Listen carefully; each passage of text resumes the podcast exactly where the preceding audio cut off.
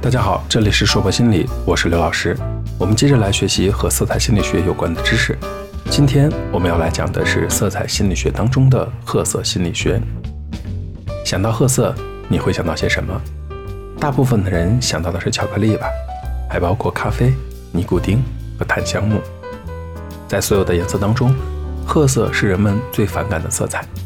对于百分之二十九的女性和百分之二十四的男性而言，褐色是他们最不喜欢的颜色，只有百分之二的女性和百分之一的男性把褐色列为最喜爱的色彩。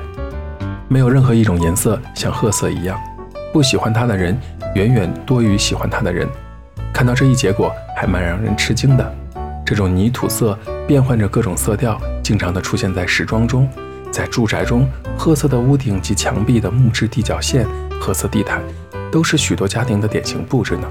作为空间的色彩，褐色被视为具有积极作用。它是淳朴物质的颜色，像木头、毛皮、本色的羊毛。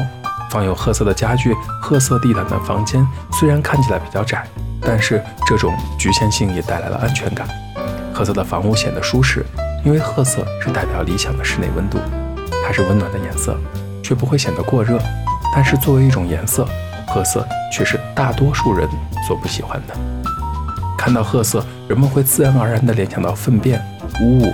在关于身体的负面联想中，褐色占第一位。它是代表非色情的色彩。褐色是让人感觉到有强烈香味的色彩。煎鱼是褐色的，烘烤过的面包是褐色的，咖啡、啤酒、巧克力都是褐色的。褐色是烹饪好的食物以及精美食品的颜色，其口味的特征为既涩且苦。但并不过分到让人不舒服的地步。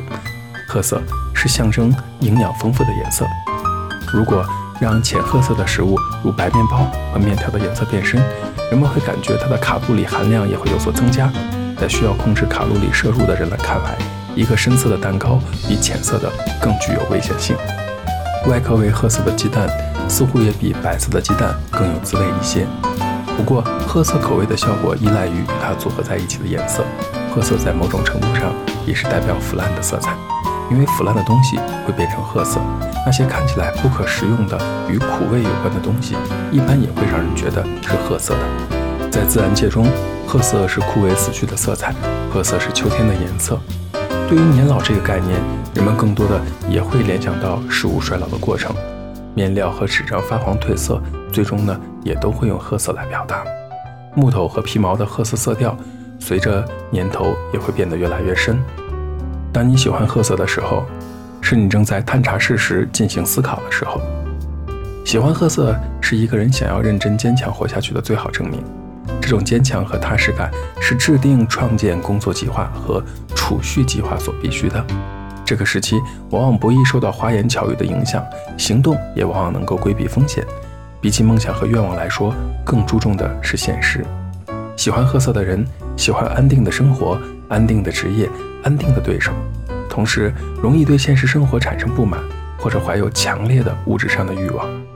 喜欢褐色的人，另外的一个显著的特点就是对曾经穷苦的生活记忆犹新，因此很少会浪费，可以做到勤俭持家。不过不理解他们的人可能会说他们小气。喜欢褐色的人会坚持自己的想法，不为他人所左右。不在乎别人的嘲笑，也会让周围的人认为他们很土气、过于质朴。但是他们不会轻易放弃，而脚踏实地地过着自己想要的人生。喜欢褐色的时候，也是一个人重新认识自己、改造自己的好时期。喜欢褐色的人，给人一种沉着从容不迫、很温和的感觉，依然让周围的人很放心，但也有思想保守守旧、缺乏核心事物和创新的一面。他们比较喜欢老旧却质地很好的东西，重视传统。他们不会轻易改变自己的想法和意见，坚持如一的品质很强烈。他们的责任感也很强，对别人拜托的事情上会放在心上，认真完成。喜欢褐色的人呢，属于踏实安定的类型。在这种情况下呢，如果过于现实的话，就太容易缩小自己，同时也缩小自己所处的世界了。过分压抑自己欲望的话，很容易导致压力的累积。我建议喜欢褐色的人，时不时的搭配一些黄色或粉色的衣饰，尽情的享受一下快乐的社交时光呢。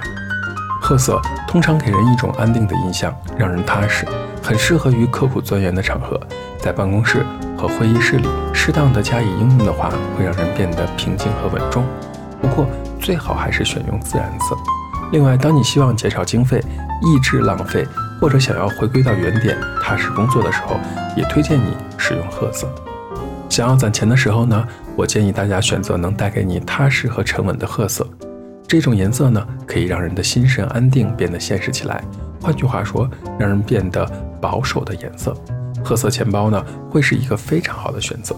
同样，作为太阳镜，为什么大多是褐色或者浅绿的颜色呢？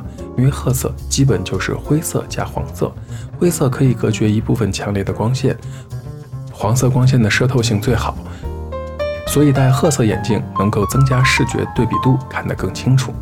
褐色也有放松心情的效果，同时它显示出温暖和友好的形象。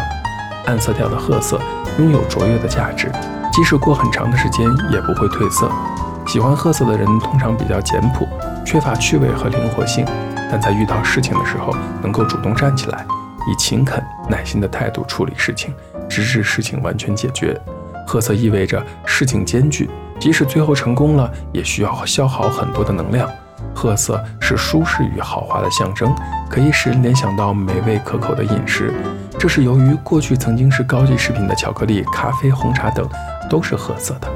这些食物口味出众，具有振作心情的效果。同样，褐色也是生命之母大地的颜色，它象征着肥沃，同时代表着树木的力量。褐色是沉重不舒服的颜色，因此也具有很多消极的象征意义。褐色带有拒绝异性。活力以及生命力减少的含义，它同时也是死亡与腐烂的象征。自古以来，画家在绘画中表示敬意时都会使用褐色。从古时起，人们就用褐色的土盖房，用火烧制褐色的碗，于是褐色坚固与实用的形象已经深入人心。所以，褐色也会给人坚固、安全、放心、朴素的感觉。这样听起来，褐色还挺矛盾的。褐色是中国传统颜色系列中。历史悠久且广泛流传的色彩之一，褐色是黄、红、黑三色的调和色，有时候又称为棕色。褐色的色感老实、低调、不亮眼，在古时呢属于下层社会与贱民的衣着代表色。褐色又是传统木器与家具常见的实用色泽，而茶盏中的茶色则是优雅消遣、养性悟道的象征色彩，是组成中国传统文化的重要元素之一。推崇礼教的儒家重视服饰美，穿着要有错综复杂的鲜艳彩色，并且佩戴良玉，以显示出读书人的风度。所以在儒家看来，穿褐色是没有文采的人。在元朝，民间倾向于用各种深浅的褐色为衣。褐色到了明代是劳动阶层规定穿着的肤色。另有粗布质的短褐色，就是古代游侠惯常的装束。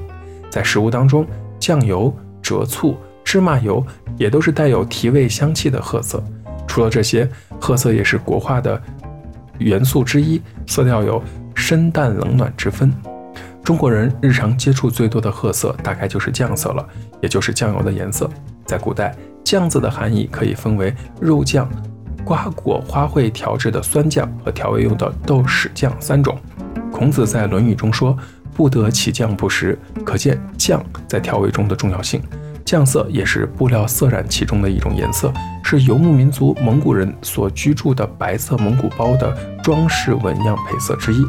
在过去，汉民的穿着中，酱色也是中老年人最爱的颜色。在京剧中，扮演皇太后或者有地位的老妇人的老旦所穿着的蟒袍戏服，多以酱色为代表。第二种中国人经常接触的褐色就是茶色了。说到茶，千百年来茶饮的色与香。都与清雅怡和沾上关系，是优雅消遣、养性悟道的象征色彩，也是组成中华传统文化的重要元素之一。而茶色，顾名思义，就是茶水的颜色。茶起源于中国，相传是公元前两千多年，神农氏首先发现。据唐代吃茶专家陆羽在他所著的世界上第一部茶叶专著《茶经》中称：“茶之为饮，发乎神农氏。”同时，这个叫陆羽的人又说了：“茶者，南方之佳木也，指茶叶的产地在中国的南方。茶最早是用来解毒的，一般让人嚼着吃。到了西周时期，成为了贡品。在唐代的长安，煮茶与茶话会是文人雅士最喜欢的活动之一。宋代的人比较能够联想，总能从茶水的色泽中品味出人生与寻找深奥的哲理，这估计也是闲的了。唐朝的时候，茶叶传到了日本；明朝的时候，卖到了荷兰，在被荷兰人喜爱之后，六年又卖到了丹麦，然后就开始风靡整个欧洲了。所以在某种程度上，对于欧洲人而言，茶色也代表了东方的优雅与高贵。关于褐色还有很多的内容没能一一的提到，有兴趣的话，大家也可以上网搜索相关的内容和资料。褐色心理学，我们就暂时的讲到这里吧。这里是硕博心理，我是刘老师。虽然我们只是心理学界的一棵小树苗，但是我们努力做到自己的最好，用真诚的态度、客观专业的方式，向每一个愿意关注我们的人分享一切你想知道而我们又恰好了解的心理学知识。请记得，不管你在哪里，世界和我陪伴着你。